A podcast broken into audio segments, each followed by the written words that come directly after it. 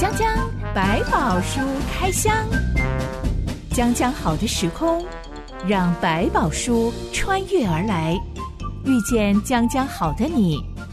欢迎收听江江百宝书开箱。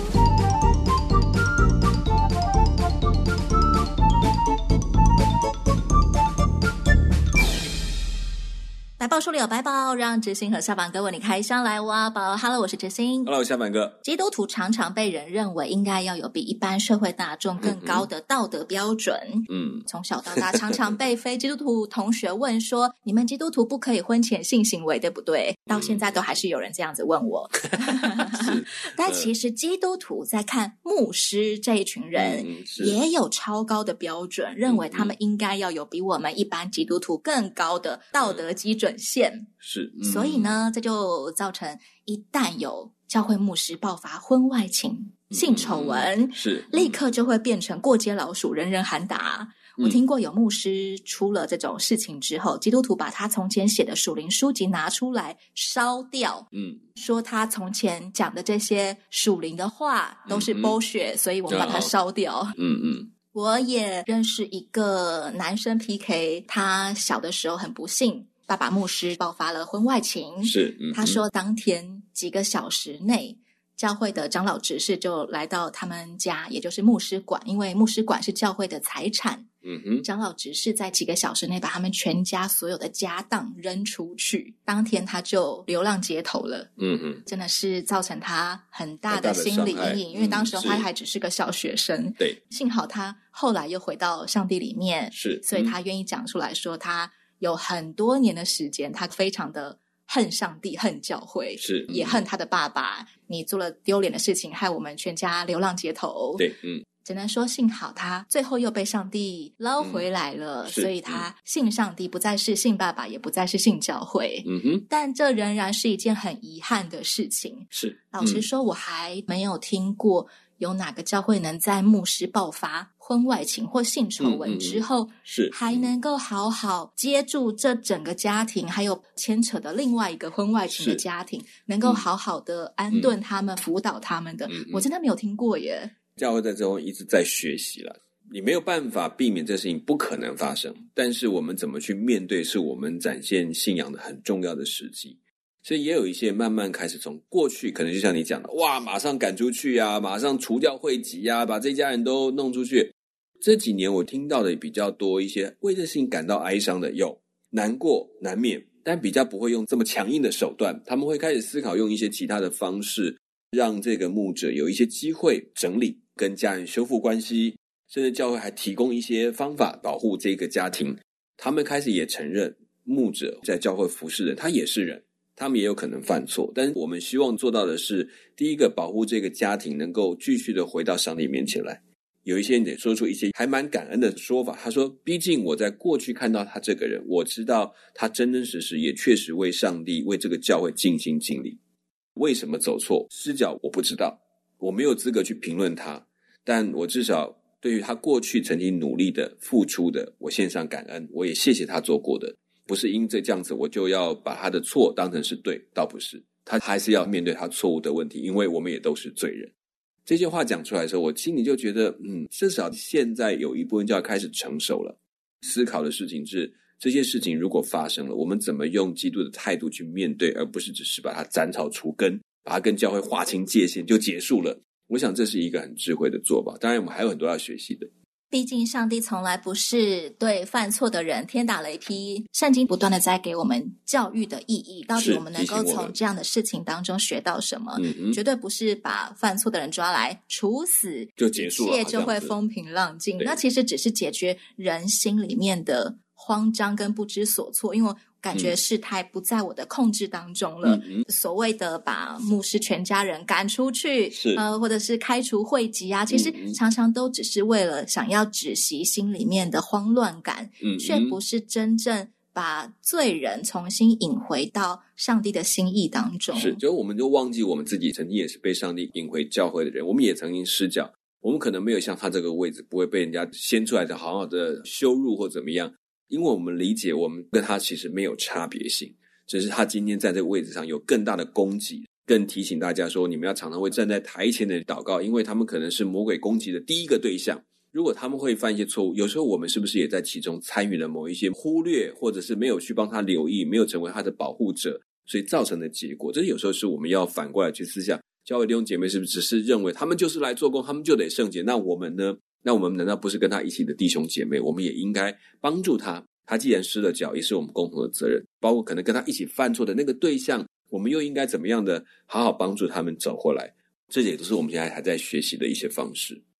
遇到犯错的人，遇到出包的事情，不要只想着快刀斩乱麻，是，那只会变成是把犯错的人推向深渊，是，好像再也没有人接纳他，帮助他能够找到症结点的一个悲惨的处境当中。没错，讲讲百宝书开箱，今天要来开箱上帝是怎么对待铸下大错的大卫王。嗯、我们来开箱撒母耳记下第十一到十二章。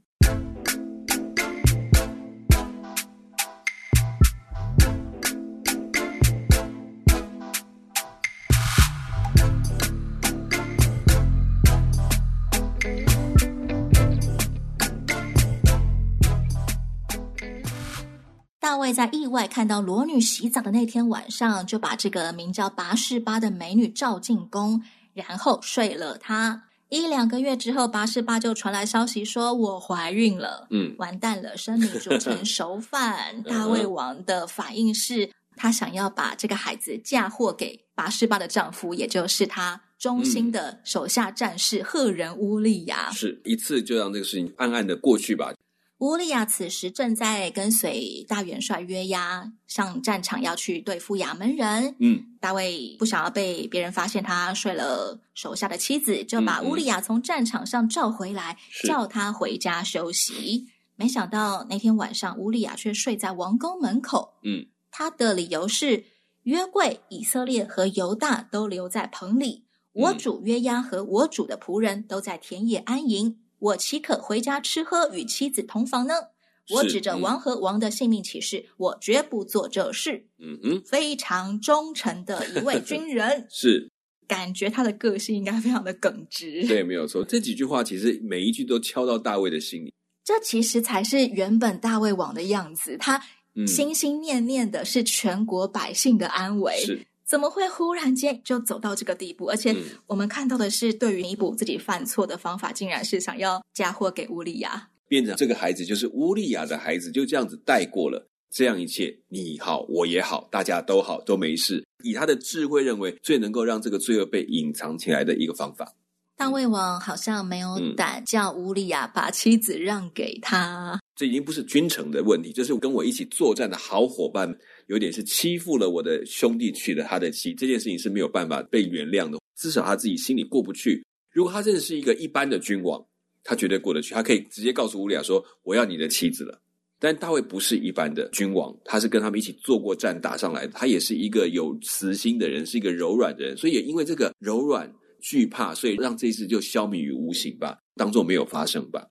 所有战士跟大卫王都是过命的交情，真的都像拜把兄弟一样的交情。嗯哼，所以大卫王不希望乌利亚发现自己背信忘义。是，到了第二天，大卫王叫乌利亚来跟他一起吃吃喝喝。是，嗯、他刻意把乌利亚灌醉了。嗯哼，但当那天黄昏时分，乌利亚走出王宫的时候，他竟然没有带着醉意，下意识的走回家，是、嗯，而是又在王宫门口睡了一晚。嗯哼。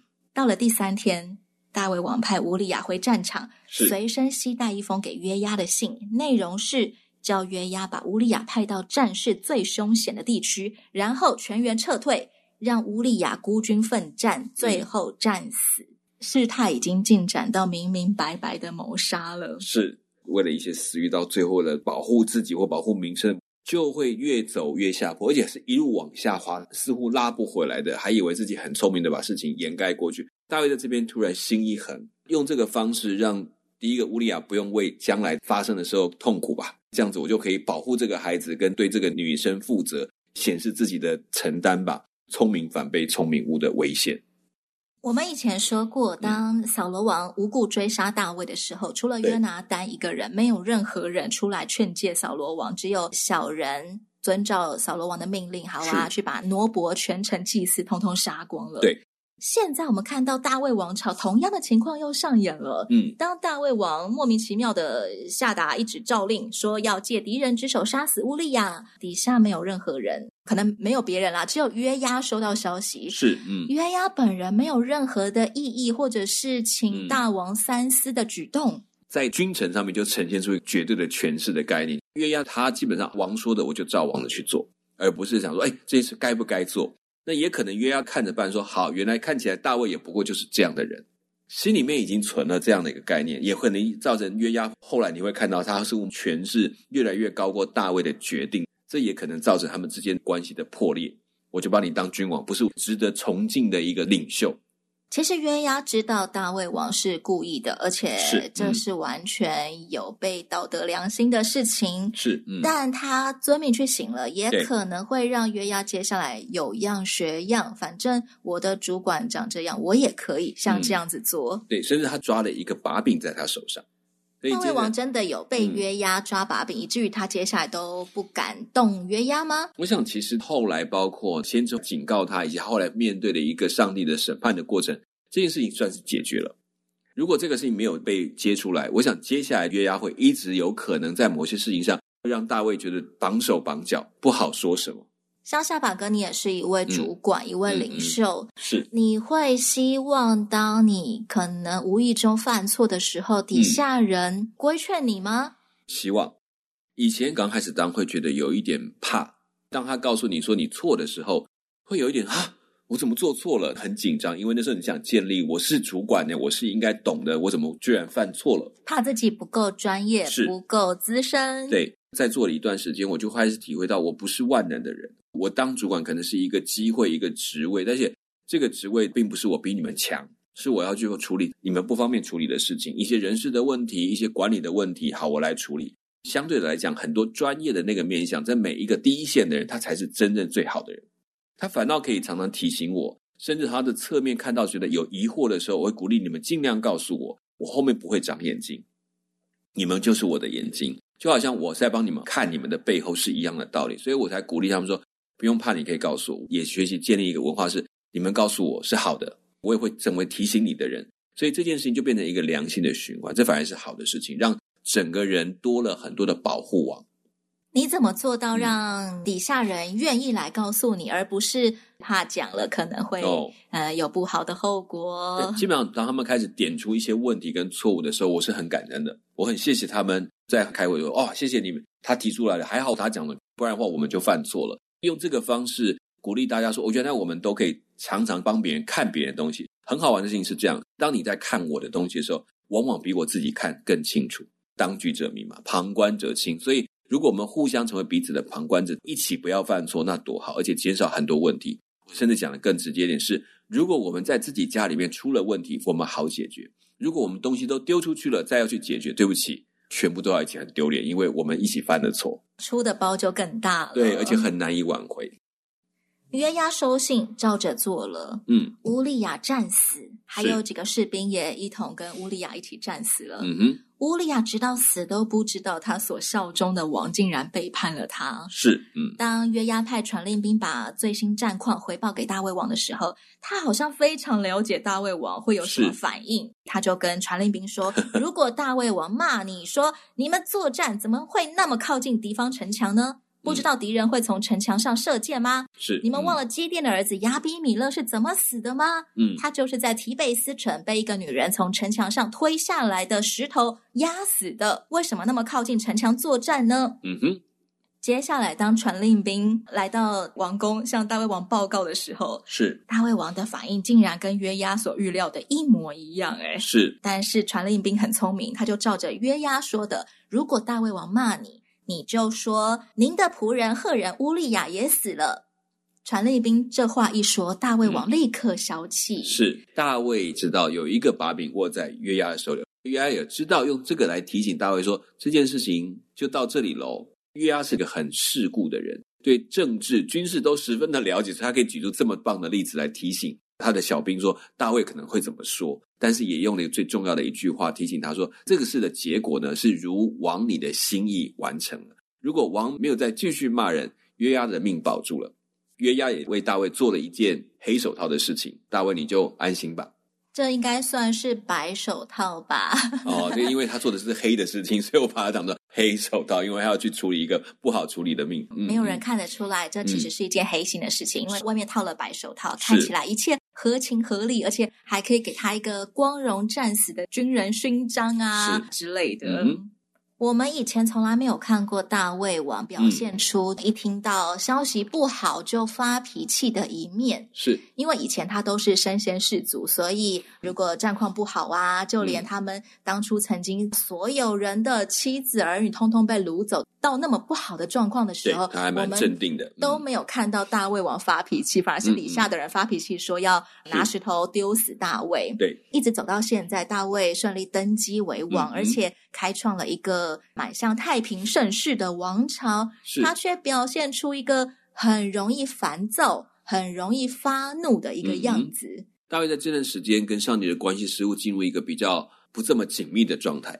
在国家的管理上，他进入一个休眠的状态，很多事情就看到都是在权势上，国王的特权或优势上面的一些东西，慢慢跟他过去的那种同甘共苦啊，考虑到百姓的困难的这些事情来讲，似乎稍微远了一点点。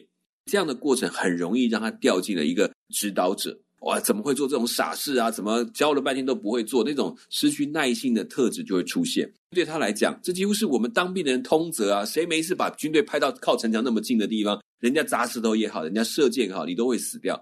他很难想象，所以他乍听到这件事情之后，他一定会觉得你怎么违反了常理？难道我不在战场，你们就不会打仗了吗？我想用更直接一点用这句话来表达。他对这些人的容忍度，还有他把很多事情视为理所当然，突然出现在这个王的个性的里面，这一小小的一段时间休眠或者是停滞，就让他失去了那个敏锐度，脾气就容易随意的展现出来，变得很像我们现在说那种只出一张嘴的讨人厌主管，嗯、是有可能接近这样，当然他也说的还是事实啦。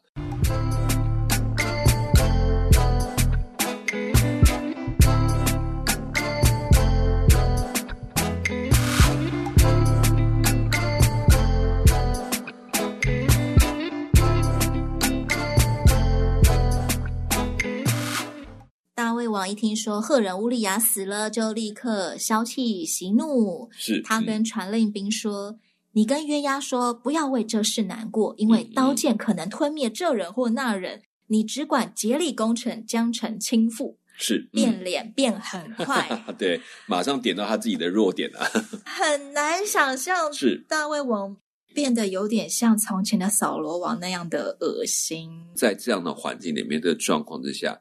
我觉得大卫其实有这个机会是一个很重要的转折点，不然他可能接下来真的会一路往下滑到收不回来的地步。有点像突然看出了我的黑暗面，我一直都很好，但是我有个黑暗面，我过去从来没有发现，但是他一旦出来之后，我才发现原来那也是我的一部分，是很难接受也是很痛苦的。但是在这个时候，大卫发现了。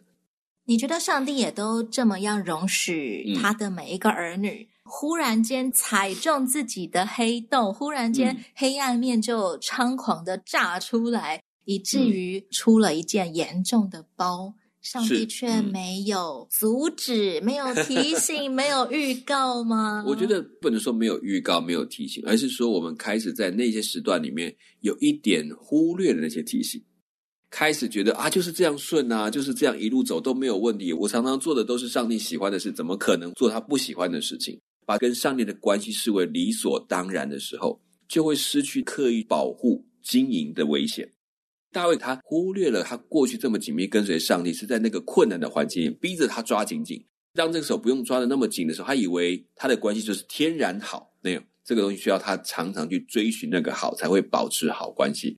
这件事情也就是对他的提醒。那其实对我们来讲一样，基督的生命当中也会走到一些哇哇，他很厉害，什么都懂，圣经都知道哇，大家怎么问他都可以说得出来。可是这可能是他最危险的时候，因为我就是会懂啊，我就不用再花力气，我怎么想都通啊。可是当我们停下来，好好的重新去思考，发现有很多事情不是天然的，那是上帝给的智慧。甚至我要刻意去经营，保持我跟上帝每一天的读经学习，让我警醒到，原来我读的真的是上帝的话，还是我把它想成那是上帝的话，或者我用上帝的话来做我想做的事情，这都是危险的地方。大概在这点上，可能在这时期出了这个问题。还好，他后面有一些改变，但这点上，上帝容许，但这个容许的目的是有更好的一个方向去推动。执行我最近被提醒我的一个缺失，嗯，在我的工作上，我大致可以划分为两大工作领域好了，嗯，A 领域是我原本就会的，我已经很熟悉了，嗯，B 领域是我以前没有碰过的，对，在这份工作 A、B 两个领域是同时在作业。头一整年的时间，我都拼命的在为 B 领域祷告，因为所有的人事物都是陌生的，都是我没有做过的，对、嗯，都在努力做中学的，啊、没错。反观 A 领域，因为我已经做过很多年了，所以我一整年都没有为 A 领域的工作祷告。最后的结果，两样都顺利完成了。是，嗯。当我在做结案报告的时候，我觉得哇，不可思议！我的 B 领域竟然做到的成绩，比我原本以为的还要好，非常非常多。是，交了一个非常漂亮的成绩单。单是，嗯，但当中每一件都是恩典，没有什么是我自己努力赚到的。但是上帝真的是按着努力多给我们，还加给我们，这样。是，对。那 A 领域的工作呢？嗯，没有什么漂亮成绩单，就是一个 OK，跟我原本预期的成绩单一模一样。嗯，就是我原本预期的成果就是长这样，我也做到了这样，所以没有好也没有不好。是。呃，过了几个礼拜之后，我忽然间觉得 A 领域为什么占用我这么多的时间？然后我常常做到觉得心烦气躁，这个工作就是不难，但是好烦哦。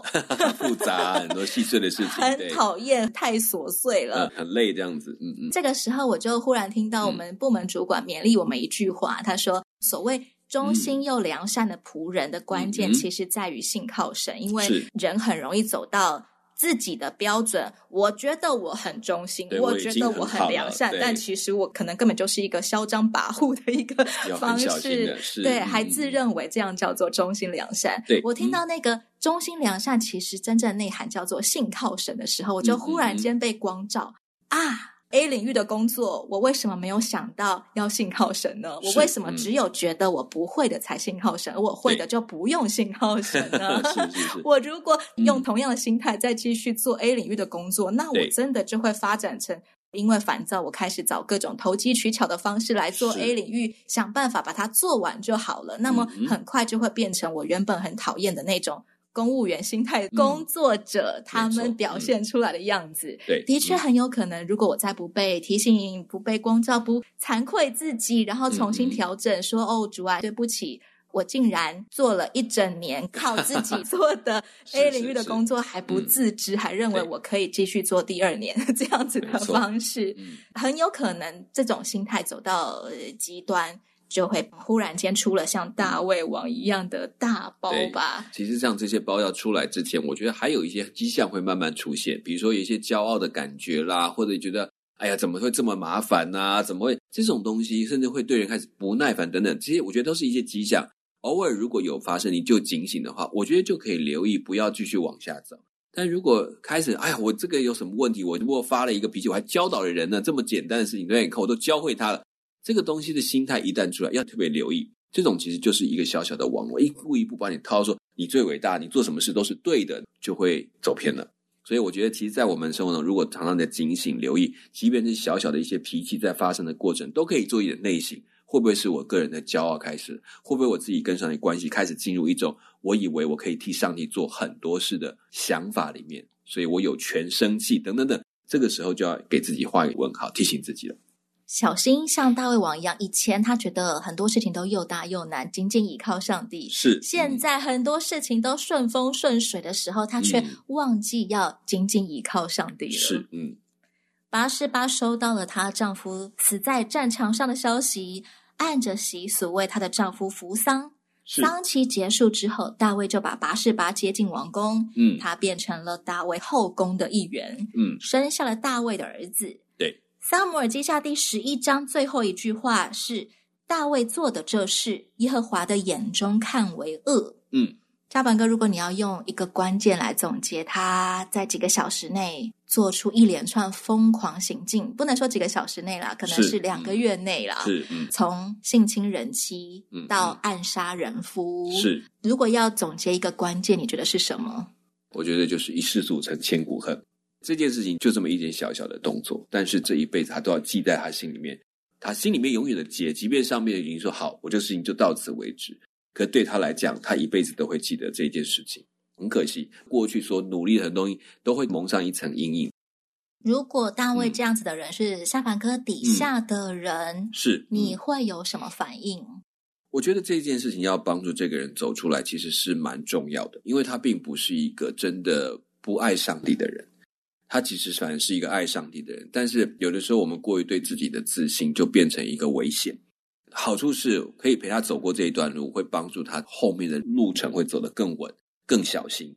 那我觉得这是是一个很重要的过程，不是说他不需要去为罪恶负责。我觉得罪恶后面的后果，他一样承担，那些痛苦他依然知道。所以怎么样再重新信任他，给他这个机会，好好的走在这条路上。我觉得这是我们要最大的学习，因为包括自己可能都会想，我可以接受吗？我可以容许吗？但是回头来想想，我自己跟他其实只是一线之隔，我或者很多的错，只是上帝没跟我计较罢了。如果上帝已经跟他计较了，那就让他跟上帝计较。我做什么？我负责爱他，我负责带着他走回对的路就够了。上帝竟然一直等到大卫王计划成功之后才出手。嗯、我们以为上帝会怒气冲冲的 来把大卫骂一顿，是，嗯，但上帝却派了一个叫做拿丹的先知去跟大卫讲故事。嗯，这位拿丹之前有出场过，是、嗯、大卫刚上任的时候，他就对这位拿单好朋友说：“嗯、啊，我住在香柏木的漂亮王宫，上帝的约柜还住在帐篷里耶。嗯，你觉得我可不可以帮上帝盖一个豪宅呢？”没有，他没有这样讲，但就是这样的意思。嗯、对，他跟这个拿单交情是很好的。是，嗯，上帝现在就派这个好朋友拿单去跟大卫讲一个故事。在某座城里，有一个富翁，一个穷人。嗯，富翁家有很多牛羊，嗯，穷人家只有一只小羊。对，穷人非常呵护他的小羊，把小羊当成女儿一样照顾。对，有一天，富翁家来了客人要宴客，他竟然舍不得杀自己的牛羊，却把穷人家那一只唯一的小羊抓来款待客人。嗯哼。拿单讲这个故事，大概就像寻常闲话家常，聊聊自己最近的所见所闻啊，嗯、好像我们在谈最近的新闻一样。嗯，为什么拿单不直接对大卫开骂呢？嗯，第一个是尊重我，第二个是要给大卫机会。如果直接来指责大卫的问题，他可能一时恼羞成怒；第二个当场就认罪，也可能。毕竟在过程当中，大卫没有办法去好好想一想到底问题在哪里。其实用这个故事对大卫来讲，出现了一个。他自己本性里面最重要的东西，他是很在乎公义的。什么是公平的？先激发这个喜好，这个光明面，才能够让他的黑暗面正式的被接纳、承认，然后去对付。嗯、这很像我们先前说亚比该对大卫说话的方式，嗯、目标是在唤醒上帝眼中的你，原本应该是一个怎么样美好的你。嗯。不是一上来就掀你的黑暗面，而是先来提醒你你的美好的那一面。对，光明面很容易接纳，黑暗面有时候连我们自己都很害怕，都想否认。我被接纳的是这两个面，上帝都看见的。讲讲白宝书开箱，下回我们继续来开箱。大卫真的被上帝骂了，嗯、是他会有什么反应，也决定他人生的走向。没错，其实扫罗旺也曾经被上帝骂过，提醒过很多次，但是很可惜。人的结局真的是自己选择的耶，要很小心。上帝给你的选择的权利，你要好好的善用。下一回，让我们来看一下大卫王对于被骂的反应。是，我是知心，我是小满哥，讲讲拜宝书开箱，我们下回再会喽。OK，拜拜，拜拜。